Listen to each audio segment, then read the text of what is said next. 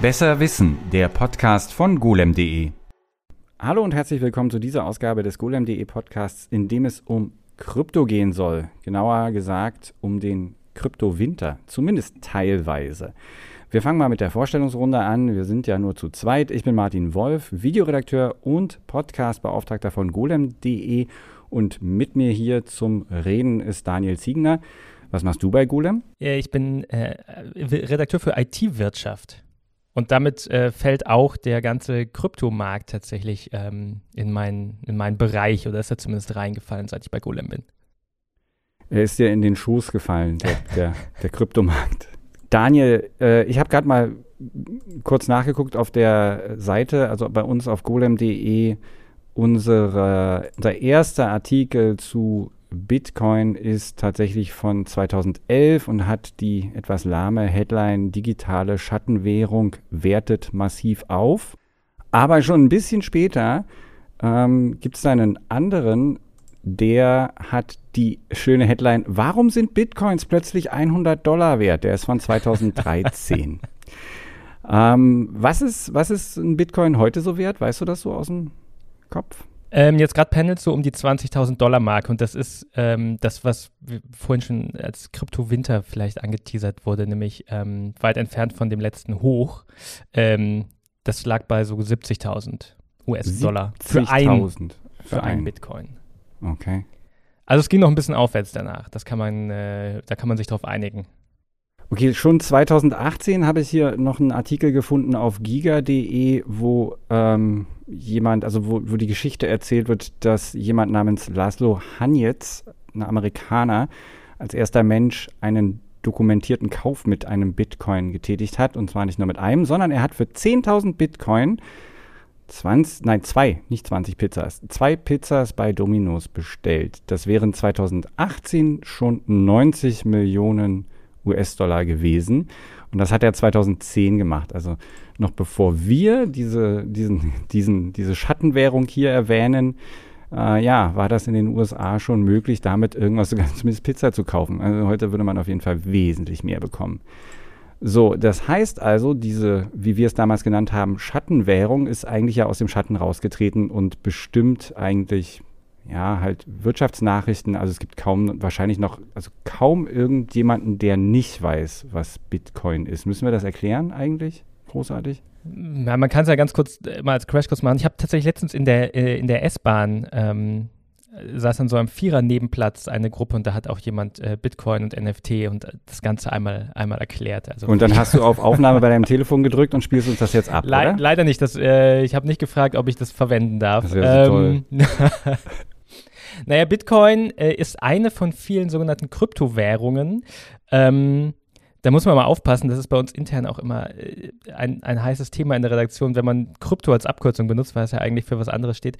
Ähm, Genau, äh, Kryptowährungen sind ja ein, Digi ein, sollen ein digitales Zahlungsmittel sein, ähm, bei dem mittels Blockchain sehr klar nachvollziehbar ist, wem äh, wie viel davon gehört. Das ist eben ähm, ja sehr sicher und dezentral nachvollziehbar. Also das ist die wirklich, wirklich runtergebrochene Version, ohne dass wir jetzt in reingehen, wie funktioniert Blockchain ähm, und was für ähm, ja, was, was wird dann alles damit gemacht? Das sind, glaube ich, die Na, der, Fragen. Also muss ich dich gleich unterbrechen, das bevor das hier, da, da möchte ich gleich die, die äh, äh, schmallippige Nachfrage. Ich meine, natürlich äh, weiß man, wem das gehört, aber ähm, genau wie bei echtem Geld, das ist ja der Charme an der Sache, ähm, weißt du, kannst du die Transaktion nicht nachvollziehen, wer hat wann was bekommen. Also wenn ich dir einen Zehner gebe und du den Zehner, also 10 Euro, und du den Zehner jemandem anderen zeigst, dann weiß der nicht, dass du den von mir bekommen hast. Und genauso ist es bei diesen Kryptowährungen auch. Ne? Also es ist klar, also der, der, ne, du kannst ein Portemonnaie aufmachen und man sieht, dass der Zehner da drin ist, aber niemand weiß, dass ich dir den gegeben habe. Es ist nachvollziehbar im, im, Sinne von, der Bestand ist klar. Also es gibt äh, diese, diese Bitcoin werden in, äh, in Wallets gespeichert und es ist klar, ähm, wie viel Bitcoin sind in einer Wallet, beziehungsweise wie viel, was weiß ich, Ethereum oder Dogecoin ähm, sind welchem Account quasi zugeordnet. Und die sind dann, wie du sagst, ähm, anonym bzw. pseudonym. Ähm, aber darauf baut das ganze System auf. Man, es gibt, man weiß, wie viele Bitcoin es gibt und man weiß, in welchen Wallets wie viele davon liegen. Und das ist so die Grundlage davon, dass es eben als, ja, effektiv als so eine Art Währung genutzt wird. Und das sind jetzt alles, da kann man schon 18 Aber dran setzen an dieser sehr verkürzten ja. ähm, Erklärung. Aber, Aber, wir sind, äh, wir, du, wir sind in der S-Bahn, wir haben nicht viel Zeit, das muss dann reißen jetzt. Ja. Äh, wir, also was man auch noch sagen kann, ist, es gibt nicht unendlich davon, weil sonst gäbe es eine Inflation. Es gibt irgendwie eine Beschränkung des Ganzen und die müssen geschürft werden. Und da sind wir ja schon beim großen Problem, dass die meisten Leute damit haben dürften. Also ich meine, mit einer Währung, die man abseits von normalen Währungen einfach so hin und her geben kann, also die ja genauso ausgedacht ist wie alle anderen Währungen auch und die nicht nachvollziehbar ist, also praktisch wie der Geldschein. Das klingt jetzt ja erstmal auch positiv, ne? Weil ich meine, man kann damit Transaktionen machen, ohne eben der gläserne Bürger, die gläserne Bürgerin zu sein und hat dann halt sein Geld eben da in seinem digitalen Wallet und das kann einem auch keiner so einfach klauen, es sei denn, man hat das Passwort irgendwie weitergegeben, was man nicht tun sollte, wenn man da welche drin hat. Aber ich meine, ebenso wenig sollte man sein Portemonnaie verlieren. Insofern, das klingt ja alles erstmal gar nicht so schlecht, finde ich. Ähm, das Problem ist dann aber, dass dieses, dass die, die, die, die werden ja nicht gedruckt, sondern die werden geschürft und das werden sie eben mit Computern aber eigentlich, also auch wenn das irgendwie so, so äh, kompliziert klingt, wie ja, die Computer müssen hier irgendwas machen und irgendwas berechnen, die berechnen ja gar nichts. Also die berechnen ja nicht den Bitcoin. Ne? Also es ist nicht so, dass, dass man jetzt wirklich, wie man in der Erde gräbt, also wenn ich in der Erde grabe und schürfe und ich versuche da Metall rauszuholen, dann muss ich das ja wirklich machen, damit ich das Metall am Schluss in der Hand halte. Aber das ist ja bei Kryptowährungen überhaupt nicht der Fall. Also man könnte das ganz einfach sofort alles so berechnen lassen, oder? Mm, ja, nein, jein. also ah, da der, die Aber. Der, der, der, der, oder das, was eben beim Bitcoin auch Mining heißt, eben in Referenz zu, ja, tatsächlich Goldschürfen, ähm, ist eben da so eine Computerrechenaufgabe und da kommt auch der, der, der Punkt Kryptowährung her. Es ist halt so eine, so eine kryptografische Berechnung, die einfach Rechenleistung verbraucht, ähm, um einen neuen Block an Bitcoins ähm, ja quasi frei zu schürfen. Das ist, ähm, da bin ich jetzt für die, den Technik Blockchain Deep Dive der falsche Redakteur tatsächlich, weil ich bin ja Wirtschaftsredakteur und nicht ähm, Kryptographie-Experte. Ähm, aber das ist der Mechanismus, den Bitcoin nutzt, um ähm, ja eben so einen Wechsel äh, oder so einen langsam wachsenden ähm, Supply quasi zu haben. Also die Menge an Bitcoin mh, mm, wächst eben dadurch, dass es Menschen gibt, die Rechenleistung aufwenden, um äh, ja, diese neuen Bitcoin zu schürfen. Damit wächst der gesamte Pool ähm, an verfügbaren Bitcoin, die man. Ja, aber das ist ja nicht kann. nötig. Also du musst, also es ist ja nicht nötig, also man muss die Aufgaben sind ja ausgedacht. Es ist ja nicht so, dass jetzt das wirklich. ist richtig. Das, das ist was ich meine. Ne? Da also bist du jetzt am philosophischen, Punkt, an der philosophischen Frage schon, ob man naja, das alles machen ne, eigentlich sollte. nicht, weil das ist ja, das ist ja einer der großen Kritikpunkte ist eben, dass dieses Schürfen so unendlich viel Energie ähm, kostet, weil die Rechner dann auf äh, maximaler Leistungsstufe laufen, um halt dieses Rätsel, was du schon erwähnt hast, zu lösen. Aber das Rätsel ist ja nicht wirklich nötig, um Bitcoin zu schaffen. Also die, man könnte das auch einfach freigeben, beziehungsweise da kommen wir ja nachher noch zu. Es gibt theoretisch auch noch andere Methoden, um das überhaupt, um das zu machen, um sicherzustellen, dass nicht alle Bitcoin plötzlich für alle verfügbar sind und ich mir einfach selber sozusagen digital welche drucken kann. Ähm, das kostet halt einen Haufen Strom, aber die, also einfach nur um ausgedachte Rätsel zu lösen. Und wie viel Strom das kostet, ist also Stand Dezember 21, da gibt es halt äh, verschiedene Aussagen, aber man, man könnte wahrscheinlich ungefähr sagen, so um die 90 Terawattstunden. Das sind, je nachdem, wie man fragt, 0,05 bis sogar 0,59 Prozent des weltweiten Stromverbrauchs. Die Befürworter der ganzen Sache sagen, ja, das ist ja verschwindend gering, hört sich ja auch super gering an. Ähm, die Gegner ähm, geben zu bedenken, dass das mehr ist als die Ukraine. an Strom verbraucht, die, wie du mir schön in den Shownotes oder in den Vorbereitungsunterlagen äh, geschickt hast, aber nicht nur Bitcoin als Output hat, sondern auch noch Weizen und alle möglichen anderen wirklich sinnvollen Dinge. Jetzt finde ich einen interessanten Vergleich, weil man hört auf diesen Vergleich, ähm, das ist so viel Energie, wie dieses und jenes Land ähm, benötigt, das was ja da genutzt wird, um, um Bitcoin irgendwie am Laufen zu halten, dieses Ökosystem. Ähm, aber ich finde es einen viel greifbareren Vergleich, wenn man sich mal klar macht, was diese Länder dann wieder produzieren. Gerade die Ukraine ist so ein gutes Beispiel, ähm, weil die halt immensen Teil der, ähm, so der, der Grundernährung der Welt produziert. ja, also produzierte, muss man im Moment sagen. Je nachdem, wann ihr diesen Podcast hört, ist der politische Status das muss man sich dann selber im Kopf anpassen. Im Moment sicherlich eher nicht. Ähm, jetzt gab es neben den äh, Kryptowährungen auch noch andere Spielarten dieser ganzen Sache. Die, eines, womit ich mich kurz beschäftigt hatte, waren äh, NFTs, äh, sogenannte Non-Fungible Fungible Tokens. Also auch so einzigartige kleine Dinge, wie die Währungsschnipsel einzigartig sein sollen, sind dann ähm, praktisch Nachweise für beispielsweise die Erstellung eines Kunstwerks ebenfalls so zu schürfen, Schrägstrich auch so einzusetzen.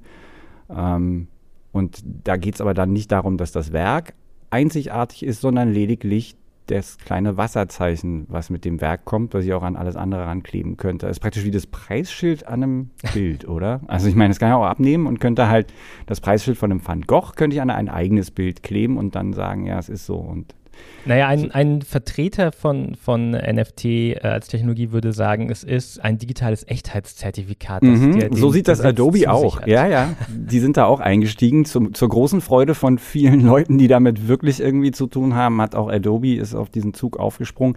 Die hatten vor einer Weile mal eine ähm, sogenannte Content Authenticity Initiative, das ist ein paar Jahre her, da hatten wir auch drüber berichtet, ähm, wo es darum ging, die Echtheit von Bildern nachvollziehbarer zu machen, indem beispielsweise Bearbeitungsschritte, die in Photoshop erfolgen oder in anderen Bildbearbeitungsprogrammen von Adobe, aufgezeichnet werden und dann ähm, transparent gemacht werden. Also sprich, da wird dann, da wird dann am Ende in dem Bild integriert wird eine Zusammenfassung gepackt von dem, was daran gemacht wurde. Ähm, wenn man also sich vorstellt, ich mache jetzt einen, ein Reportagefoto irgendwo draußen, dann kann ich danach beschließen, dass mir der Himmel irgendwie zu sehr ausbrennt und ich den ein bisschen runterbelichte. Das würde dann nicht als eine exzessive Bearbeitung gelten. Wenn ich aber anfange, an den Gesichtern der Leute rumzumalen mit meinem digitalen Pinsel, dann ja. Und um solche Sachen eben ein bisschen klarer zu machen, hatten die das ins Leben gerufen und das hat sich aber irgendwie auch nicht so wirklich verbreitet. Das äh, hat mir auch ein Adobe Firmenvertreter mal so irgendwie auch gesteckt, dass die eigentlich nicht so zufrieden damit waren, wie das dann weiterlief. Das hängt auch damit zusammen, dass halt natürlich die Leute da auch äh, dran glauben müssen, dass ihnen das was bringt, was offenbar noch nicht so sehr der Fall ist. Und daraufhin haben sie dann beschlossen, dass sie dann in Richtung NFT gehen, weil das dann ja sicherstellen könnte, dass diese ja, Wasserzeichen dann halt auch äh, immer echt sind. Aber ich wage daran zu zweifeln, dass das eine gute Idee ist. Aus den eben erwähnten Gründen, weil nämlich auch das äh, einen Haufen Strom verbraucht, die NFTs. Ähm, aber jetzt sind wir, ja, jetzt sind wir irgendwie ab, ich bin abgeschweift in Richtung äh, Öko und in Richtung CO2 und in Richtung Stromverbrauch. Dabei wollten wir, obwohl, das passt eigentlich zum Winter.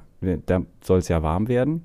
Wir könnten äh, also eigentlich ja auch dazu übergehen, unsere Wohnungen mit den heißlaufenden Grafikkarten zu beheizen. Obwohl das ja eben nicht mehr so sein soll, weil einer der großen äh, Bitcoin, nicht Bitcoin, einer der großen Krypto-Anbieter, äh, ne? Ethereum. Ethereum, genau, die zweitgrößte Kryptowährung nach Bitcoin. Also ich, ich mache mal kurz so einen kleinen Crashkurs mit den Begriffen. Ähm, es gibt Kryptowährungen, das sind diese ganzen ähm, Ökosysteme, die irgendwie auf Blockchain-Basis laufen. Da gibt es ganz viele verschiedene. Bitcoin war die erste und ist auch heute noch sowas wie die, wie die Leitwährung auf diesem, äh, auf diesem Markt. Ähm, und alle anderen sind dann quasi die, die Altcoins, also die alternativen Bitcoins quasi. Ähm, und davon ist Ethereum äh, die größte und ähm, ich würde auch sagen einflussreichste, weil zum Beispiel NFT auch aus dem Ethereum-Umfeld ähm, kam. Und ähm, viele NFT-Projekte, also diese digitalen Echtheitszertifikate für Kunst oder sei es Software oder was auch immer man damit macht, ähm, eben auf dieser Ethereum-Blockchain ähm, laufen. Und ähm, genau, wir haben über die äh, aufwendigen, das Schürfen von neuen Coins, also neuen Einheiten dieser, dieser Kryptowährung gesprochen. Ähm, Ethereum hat gerade im September 22 ähm, das umgestellt, das Verfahren, das sie nutzen, nämlich von dem Proof of Work Verfahren, das dieses äh, Verfahren eben mit diesem Mining-Prozess ist, auf das Proof of ähm, Stake Verfahren, ähm, mit dem dieses Mining wegfällt. Ähm, und dadurch soll, ähm, beziehungsweise wird wohl auch ähm, sehr viel Energie gespart, weil eben dieser Mining-Prozess wegfällt dadurch, dass er dass es den halt nicht mehr gibt in diesem Verfahren. Mich würde ja mal der technische Hintergrund äh, ähm, äh, interessieren. Ich meine, dass ich mich auch da mal eingelesen habe, aber es ist über ein Jahr her, äh, was äh, Proof of Stake eigentlich wirklich bedeutet. Mir fällt jetzt nur noch die Anekdote dazu ein. Deswegen muss, müssen die Zuhörerschaft muss jetzt damit vorlieben, dass mir noch die Anekdote einfällt, dass der Kollege neulich in deiner Abwesenheit die Nachricht zum Ethereum ähm, Proof of Stake geschrieben hat, also dass die umgestellt haben. Und äh, da hat er das schön, da hat er die Worte verwendet. Da, da ging es darum, dass, äh, also ich lese das mal vor, beim Merge soll bis Mitte September 2022 das derzeitige Ethereum Mainnet mit der Beacon Chain und deren Proof of Stake System zusammengeführt werden. Herr Kölsch schrieb nicht Beacon Chain, er schrieb Bacon Chain. Zur großen Freude des Forums, die natürlich anmerken, dass dann jetzt auch Zeit wäre, Proof of Stake einzuführen. Wäre dir das wäre dir nicht passiert, oder? Du hättest Beacon. Beacon Bacon. Ja, Beacon Bacon. Sei ehrlich, kann man schon Hättest du, hätte das passieren können? Also ich glaube, so ein, so ein freudscher Verschreiber kann vielleicht schon mal passieren, oder? Wenn ja. man sich, äh, wenn man vielleicht noch nicht gefrühstückt hat. Ja, es, es, die Nachricht ist von um 12. Ich weiß nicht, wann er sich. Ja, ja. So, Einblicke in den Hintergrund bei, in, die, in den Hintergrund der Arbeit bei golem.de beendet. Wir gehen weiter zu ähm, Proof of Stake. Was hat das denn jetzt zur Folge?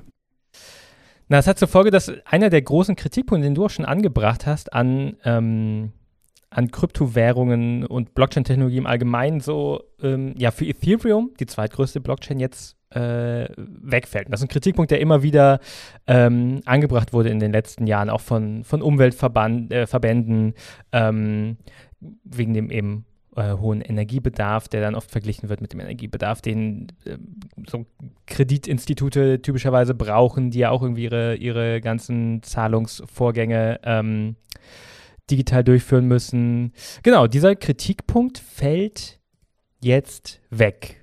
Ähm, zumindest für Ethereum. Aber ähm, das ist ja tatsächlich nur ein Aspekt von äh, Kryptowährungen, weil wir haben jetzt schon ganz viel drüber gesprochen und äh, das, das, das geht ja irgendwie immer um Geld und, und Besitztümer und ähm, das macht so ein bisschen vielleicht den Weg frei, um über die anderen Themen zu sprechen, die äh, Kryptowährungen betreffen. Und zwar, ist es grundsätzlich überhaupt eine gute Idee? Jetzt, wenn wir uns einig sind, dass man dafür nicht mehr irgendwie ähm, ein Kohlekraftwerk betreiben muss, wie es ja tatsächlich einige ähm, Mining-Unternehmen in den äh, USA und in China äh, gemacht haben.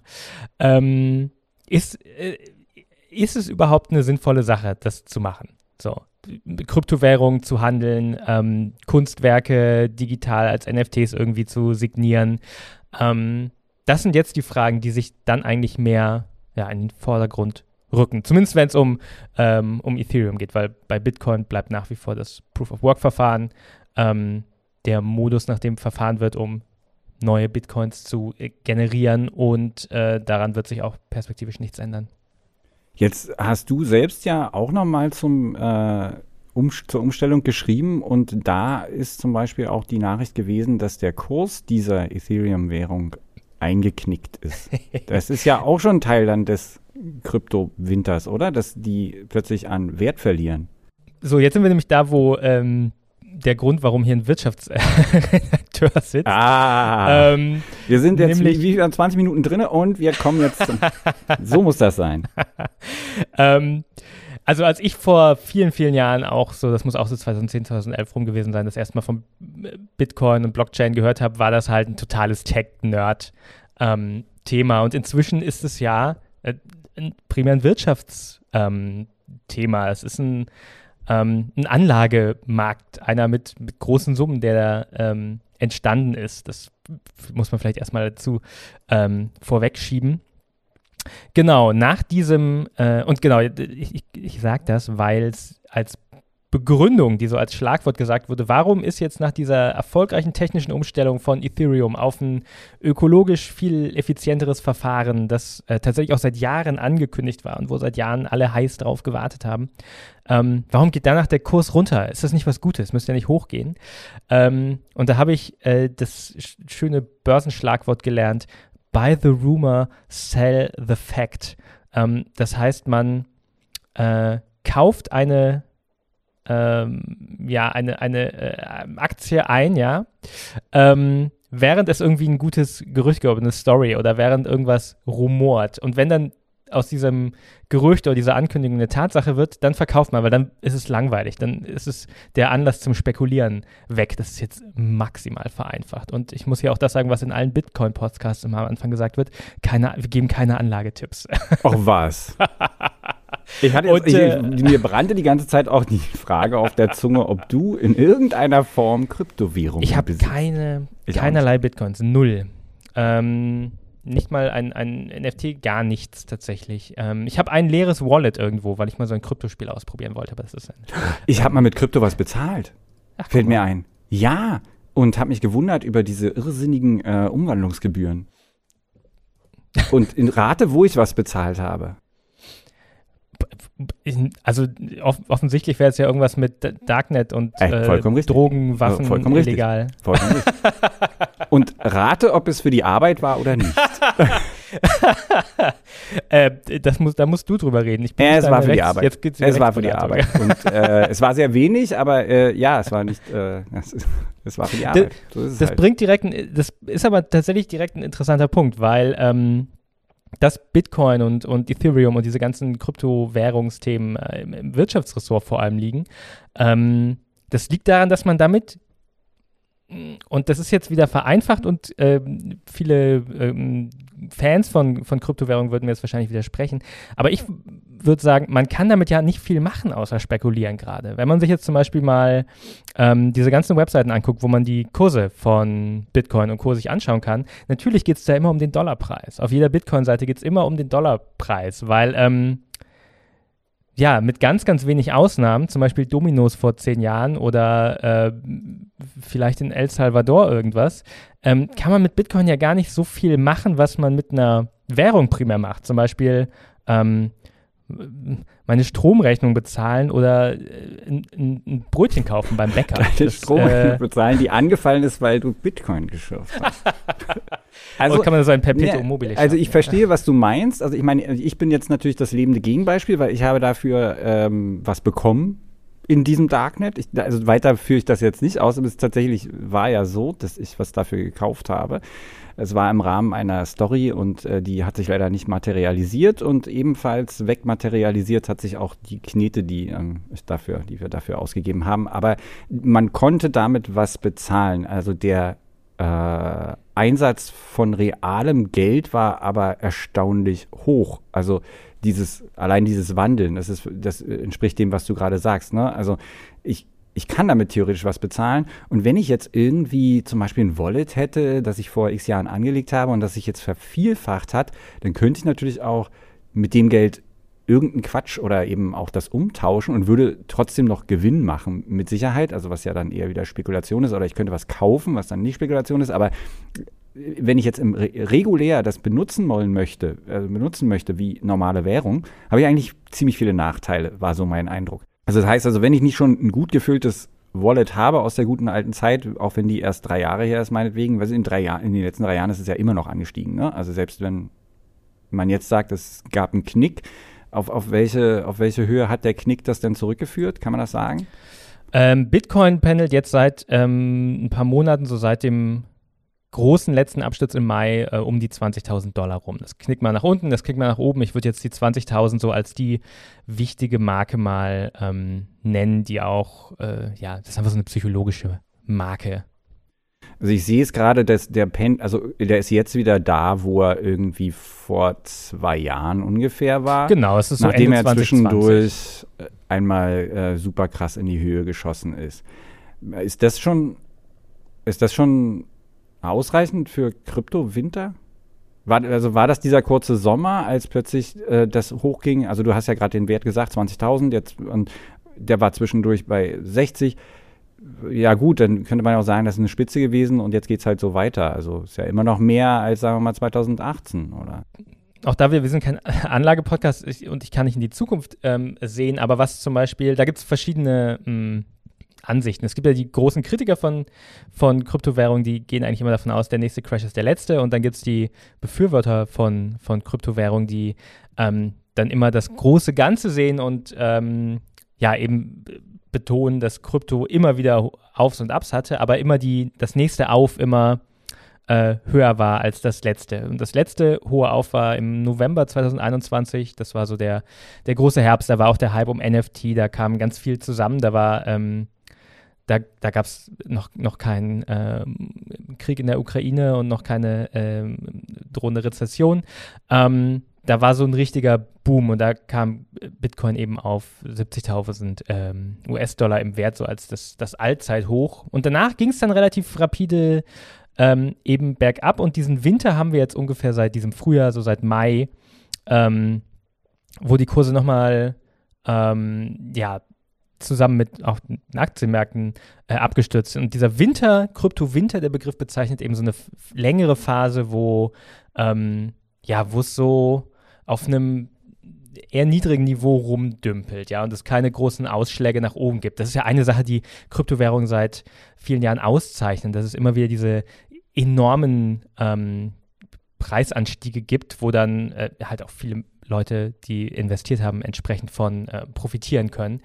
Ähm, und jetzt seit Mai ist es eben, wenn man sich auch diese Grafik mal anguckt, ähm, auf, auf so einer äh, Seite, diesen, diesen Kurs, dann ja, ist es relativ flach jetzt auf einem Niveau, das äh, weit unter diesen letzten Spitzen liegt. Und das ist das, was man eben als Kryptowinter bezeichnet. Jetzt gerade scheint mh, nicht viel neues Geld reinzufließen. Und da sind wir wieder bei dem Punkt, dass es letztendlich eigentlich mh, weniger um, um diese Bitcoin selbst geht, die ja so ein bisschen, denen ja so ein bisschen die Idee anhaftet, man macht eine, eine eigene Währung, die nicht irgendwie von Staaten kontrolliert Genau, wird oder das von ist Banken. schön, genau, Robin Hood und äh, wir bezahlen mit unserem eigenen Geld.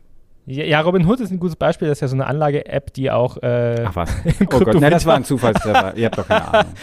zahlreiche Leute entlassen musste. Über die Metapher kann man auch nochmal äh, vielleicht drüber nachdenken. Das ist tatsächlich, so ja, haben. warte kurz, dann erzähl mir kurz, was Robin Hood ist.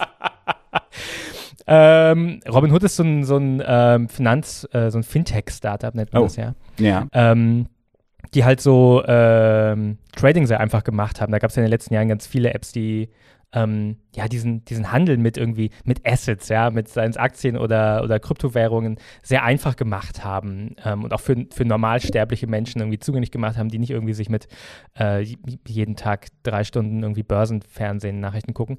Ähm, und die haben äh, auch tatsächlich arg gelitten unter diesem Kryptowinter, wie ganz viele Krypto-Unternehmen, die sich da eben, also da ist ja eine ganze Wirtschaft drum entstanden. Ja? Das ist schon lange nicht mehr, ähm, also als ich Kryptowährung kennengelernt habe, Bitcoin und so, dann kam das so aus dem Hacker-Umfeld, so Chaos Computer Club, da, da, da haben so ein paar Leute das erste Mal irgendwie erzählt, hier gibt es so was Komisches, was so, ähm, so ein bisschen so unabhängiges Finanzsystem irgendwie werden könnte.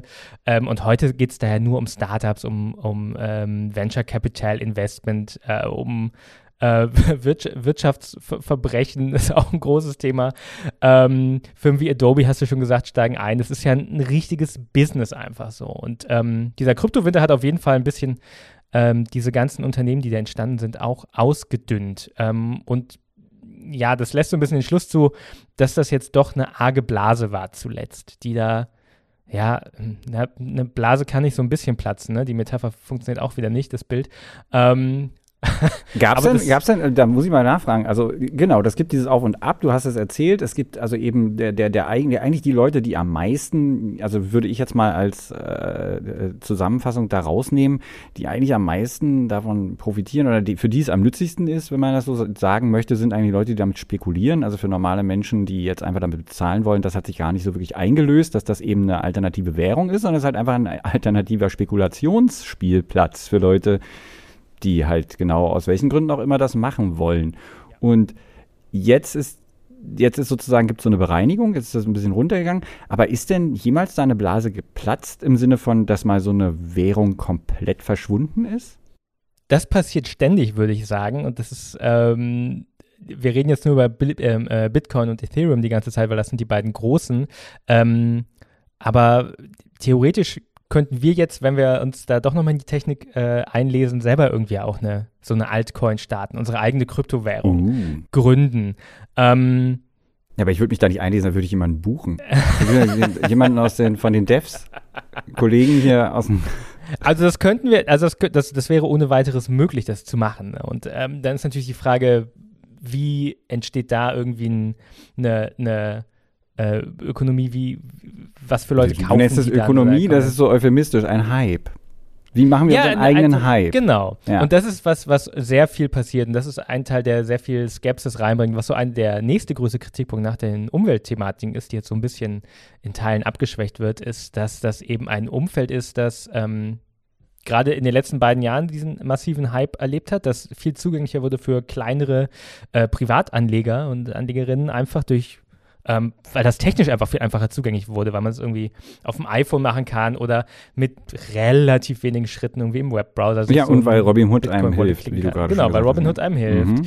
Und entsprechend viele Privatanleger waren dann halt auch von diesem äh, letzten Crash betroffen und haben da tatsächlich ähm, ihre, ja, ihre Anlagen verloren, weil die auf solche Altcoins, solche Kryptowährungen gesetzt haben, die irgendwie ein großes Versprechen hatten, irgendwie viel Rendite versprochen haben, ähm, irgendwelche tollen Features vielleicht technisch versprochen haben, ähm, ja, ein gut, gutes Marketing hatten quasi.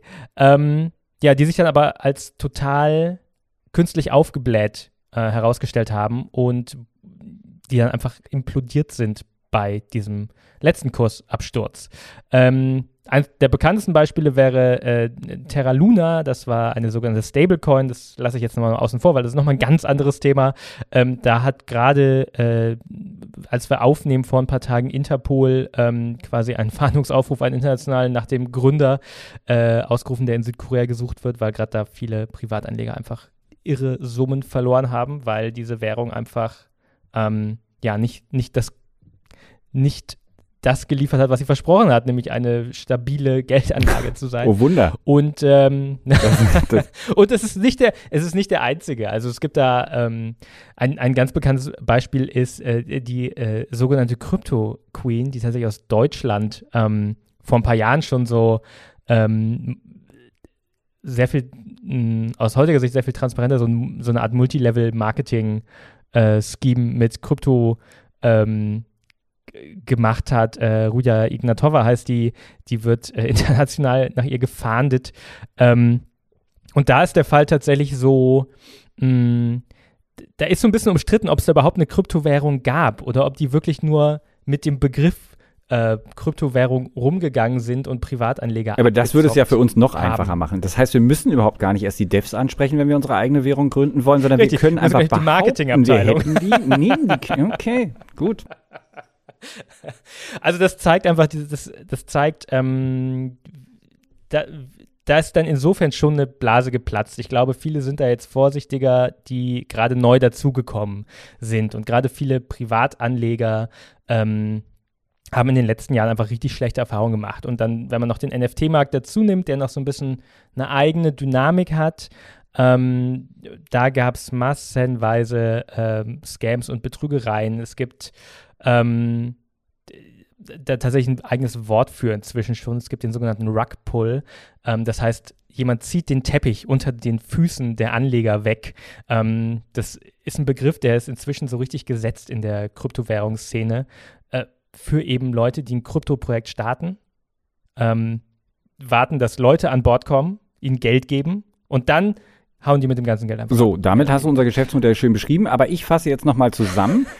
ich fasse jetzt nochmal zusammen. Also, die, diese Kryptowährungen sind tendenziell eher was für Leute, die spekulieren wollen, die sich nicht äh, zu fein sind, da ein bisschen was reinzutun und dann zu hoffen, dass diese Blase sich weiter aufbläht, um dann im richtigen Moment möglichst auszusteigen, was aber dann auch im besten Fall ein bisschen Vorwissen darüber benötigt oder eben einfach äh, äh, ja halt äh, die Waghalsigkeit äh, entsprechend und halt die Möglichkeit, so viel Geld dann irgendwie rauszugeben. Auf der anderen Seite haben wir Leute, die davon profitieren, die äh, tendenziell betrügerisch handeln. Und zwar einerseits, weil sie die Währung benutzen können, um Transaktionen wie im Darknet, die ja dann eben auch nicht legal sein müssen, äh, abzuwickeln. Und Leute, die das Ganze benutzen, um von Anfang an erfundene oder Pyramidenschemen aufzubauen. Ähm, die Schemen oder Schemata? Ja, egal.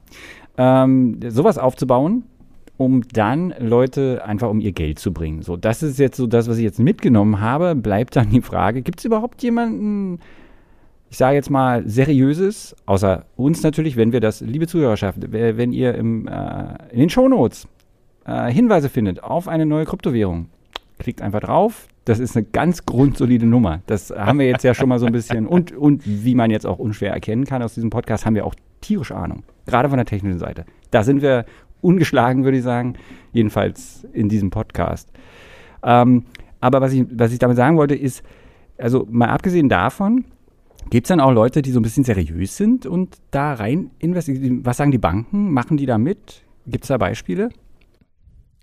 Ähm, naja, also was ähm, letztlich diesen letzten Crash, der ist ja nicht einfach so passiert, was den so ein bisschen verursacht hat, ist tatsächlich ähm, nicht dass da viele Privatanleger letztendlich reinkamen und dann plötzlich rausgegangen sind, sondern dass ein Großteil der ähm, Anlagen in Kryptowährungen, vor allem Bitcoin, ähm, von sogenannten institutionellen Anlegern kommen, also Großanlegern einfach. Man kann da auch sich, da gibt es online diverse Seiten, weil Blockchain ist ja sehr transparent an sich, auch wenn du keine, keine Namen siehst, kannst du aber sehen, ähm, dass es sehr viel Bitcoin in der Hand von sehr wenigen Accounts sind. Ähm, ich habe jetzt die genauen Zahlen nicht im Kopf, das, das kann man tatsächlich äh, relativ einfach alles online finden. Das schreiben wir in die Shownotes. Da, da ähm, mentale Notiz genau, und dann machen wir einen Link in die Shownotes, ja. Ähm, und das zeigt einfach, warum es so schnell zu so krassen äh, Kursschwankungen kommen kann. Äh, wenn eben ein Großanleger sagt, was meistens irgendwie eine Investmentfirma ist oder ähm, ja, ein, ein, ein Wahlanleger, der irgendwie seit Ewigkeiten viele Bitcoin einfach vielleicht hat, weil er lange dabei ist, aber eher so ein wirklich Investmentunternehmen, ähm, dass die dann einfach sagen, wie es im Mai passiert ist, äh, wirtschaftliche Lage ist gerade schlecht, ähm, wir schichten irgendwie unsere, unsere Assets irgendwie um. Ähm, und in dem Moment ist Bitcoin eben nicht für diese Anleger irgendwas Besonderes, irgendein utopisches Versprechen von dem alternativen Finanzsystem, sondern schon jetzt einfach Teil des klassischen großen Finanzsystems. Und dann wird halt, werden Apple-Aktien genauso äh, abgestoßen wie Bitcoin. Ähm, und das sorgt dann eben für solche Abstürze und solange diese Großanleger auch nicht wieder ihr Geld zurück reinpumpen, bleibt dann der Kurs halt auch niedrig. Ähm, und das ist so ein bisschen das, mh, mm, aus meiner Sicht die interessante Situation, in der das alles gerade ist, weil das kommt aus so einer sehr mh, mm, technisch, utopisch gedachten Ecke. Ob man diese Utopie jetzt teilt, ist ein ganz anderes Thema. Ähm, aber es, die Idee war halt eine Alternative zu machen zu einem Finanzsystem und jetzt ist Bitcoin eigentlich vereinnahmt. Ähm, vom klassischen Finanzsystem. Vom klassischen Finanzsystem, aber soweit ich das jetzt sehe, ich ja, aber nicht von den klassischen Banken, oder? Die halt, also so, bis jetzt habe ich noch von keiner gehört, die da jetzt so irgendwie, also die Deutsche Bank spekuliert die in Bitcoin? Nee. Also oder in, in, in, in Krypto? Ich, ich, ähm, es gab letztens vor ein paar Monaten, ich erinnere mich, ich habe eine News geschrieben, ähm, hat der Sparkassenverband äh, diskutiert, äh, wie man denn damit äh, umgeht. Also es ist ein Thema, über das nachgedacht wird und ich glaube, das ist ein Thema, das mh, mm, ja, das eben diese zwei Seiten hat. Einerseits gibt es diese immensen äh, oder, oder, sehr großen und sehr, sehr äh, spektakulären Betrugsfälle. Es gibt diese Projekte, die vielleicht einfach nur aus einer gewissen Dummheit heraus scheitern und gar nicht aus einer Boshaftigkeit. Ähm, auf der anderen Seite ist, ist so eine Währung wie Bitcoin oder so eine Kryptowährung wie Bitcoin einfach ein Anlagemittel wie viele andere auch, nur sehr viel instabiler. Ähm, und ich glaube, da befinden sich die Banken ähm, eben gerade an dem Punkt, dass sie so hinterherdenken. Also diese ganzen Neobanken, also diese, die, diese die Online-Banken wie so, äh, ja. die Fintechs, genau, N26 und, und äh, äh, wie sie alle heißen, ähm, die sind da natürlich sehr viel offener als jetzt so eine Sparkasse oder Volksbank.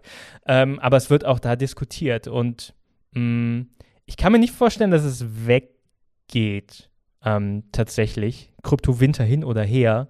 Ähm, die Frage ist nur, also anders, ich glaube nicht, dass es ähm, noch unbedingt dieses utopische Potenzial erreicht, sondern dass Bitcoin äh, ja, sich einfach entwickelt hat zu äh, ja, einfach einer weiteren Geldanlage für Leute, die in der Lage sind, auch mal große Kursschwankungen zu überleben. Und da sind dann Privatanleger irgendwie äh, raus. Jetzt ist das keine Anlage. Ja, das jetzt haben wir, genau, ich wollte jetzt zum, zum Ende wollte ich jetzt noch wissen, in was ich jetzt investieren soll. Nein, du hast jetzt schön, du hast jetzt meinen Endpunkt, nämlich den Ausblick so ein bisschen vorweggenommen, aber ich frage jetzt trotzdem nochmal nach. Also du, du sagst, du bist da mit einem, gehst da, sage ich jetzt mal, mit einem offenen, mit einem Open Mind. Wie, wie wäre der deutsche Ausdruck? Jetzt bin ich schon total, jetzt habe ich das komplett übernommen von dir. Wie wäre der deutsche? Sorry. du gehst da, du gehst da ergebnisoffen ran an diese ganze Sache. Ja? Bei mir ist das nicht der Fall. Also ich äh, finde das alles furchtbar Mist, muss ich mal sagen. Diese heutige Sendung hat mich auch nicht davon überzeugt, dass das irgendwie äh, äh super toll ist. Aber aber wenn man äh, sowas ausprobieren möchte oder da mal reinschnuppern möchte, gibt es da irgendeinen Weg, das risikolos zu tun oder, oder was wäre eine Möglichkeit, irgendwas damit zu machen? Kann ich irgendwas kaufen außer im Darknet wie, ähm, oder vielleicht, nee, ah, ich rate davon ab. Äh, der Darknet-Versuch, ich, das kann ich aus persönlicher, das ist Quatsch und ist keine gute Idee. Aber ich sage jetzt mal, wenn jemand jetzt irgendwie neugierig ist, was, was könnte der oder die Person machen, außer zu spekulieren oder eine betrügerische eigene Währung aufzubauen oder, äh, was war das dritte, Drogen zu kaufen, genau. Was, was, könnt, was könnte man da machen, um einzusteigen? Selbsterfahrung. also, Selbst, äh, wer, mit, wer mit Drogen kaufen will mit Bitcoin, der äh, muss diese Informationen sich leider an anderer Quelle hören. Ich Nein, glaub, ich habe ja gesagt, das, das, nicht, das nicht, ja. nicht spekulieren und nicht betrügerisch selber eine aufmachen. Aber was könnte man noch tun? Ähm, es ist sehr, sehr schwierig, weil äh, aus meiner Sicht ist, wenn du wirklich einsteigst, spekulieren ist momentan die Funktion äh, von diesen Währungen, wie ich schon sagte, es gibt so richtig viel nicht. Und selbst wenn man spekulieren will und irgendwie eh schon Aktien und äh, äh, so hat ähm, und das vielleicht erweitern will, dann würde ich auf jeden Fall warten, bis das alles ein bisschen regulierter ist. Ah ja. Ähm, weil, weil eigentlich mein Takeaway aus den aus, aus meinen letzten Lebensjahrzehnten ist eigentlich, dass man äh, Finanzprodukte irgendwie mehr und nicht weniger reguliert haben will eigentlich. Steht ähm, das ins Haus? Da das ist dann jetzt wirklich auch die letzte Frage. Steht das ins Haus? Gibt es da irgendwie, die, macht die ja, EU? Da gibt es Prozesse sind da im Gang äh, und die Politik ist da noch nicht so ganz auf dem Level, dass sie weiß, wie man mit dem, diesem komischen Konzepten umgeht. Aber zum Beispiel in den USA jetzt nach dieser Umstellung des äh, Ethereum-Verfahrens zum Beispiel ist die SEC, die Finanzaufsicht, schon der Meinung, ähm, dass äh, Kryptowährung oder Ethereum jetzt sehr viel mehr eine klassische Anlage ist, die unter ihre Auf, äh, ähm, Aufsicht fällt. In der EU wird das seit Jahren diskutiert von Verbot ähm, bis eben zu, zu einer ähm, Regulierung, die es irgendwie in, in Bahnen ähm, alles erlaubt. Ähm, die BaFin ist da auch dabei. Also da sind Prozesse im Gang. Wenn man unbedingt damit anlegen will, würde ich damit warten, glaube ich, bis das irgendwie durch ist und man nicht auf diesen Großanleger Wild West ähm, da einsteigt, weil da kommt man einfach dann unter die, äh, jetzt muss ich beim Western bleiben, ne? Unter die Kutsch. Ja, oder kommt man dann ganz so schnell. Lokomotive oder so. Bei der, Text, bei der Textchefin würde das alles nicht durchkommen. Gut, dass wir das nicht drucken. Und ich finde deinen Tipp auch ganz fantastisch, weil der nämlich darauf hinausläuft, dass man das nie macht. Denn ähm, bereits in der am Anfang erwähnten allerersten Nachricht von 2011, die wir irgendwie, die ich jetzt gefunden habe in unserem Archiv, die äh, damit zu tun hat, steht, dass die Notenbank da äh, irgendwas tun will und dass die Politik da was machen möchte vielleicht oder so. Wir sind jetzt äh, einige, äh, also auf jeden Fall über zehn Jahre später. Und das wird sich dann wahrscheinlich auch noch ziehen. Damit ist also der Tipp, lasst es einfach bleiben. Äh, ja, ich hoffe, dass das trotzdem interessant war und äh, mache noch den Werbeblock in eigener Sache. Lest äh, unsere Artikel auf golem.de. Lest natürlich die fantastischen Artikel von Daniel Ziegner zu Bitcoins, zu Krypto, zu vor allem Gaming auch, Daniel? Ab und zu, nur wenn, nur wenn Peter im Urlaub ist dann darf ich mal wieder über mein altes Themengebiet Gaming zurückkommen. Genau, und hört natürlich unsere Podcasts und wenn ihr Kritik an letzteren habt oder auch Themen, Anregungen oder anderes Feedback, dann äh, schickt doch das bitte an podcast.golem.de und damit, ja, auf Wiederhören bis zum nächsten Mal.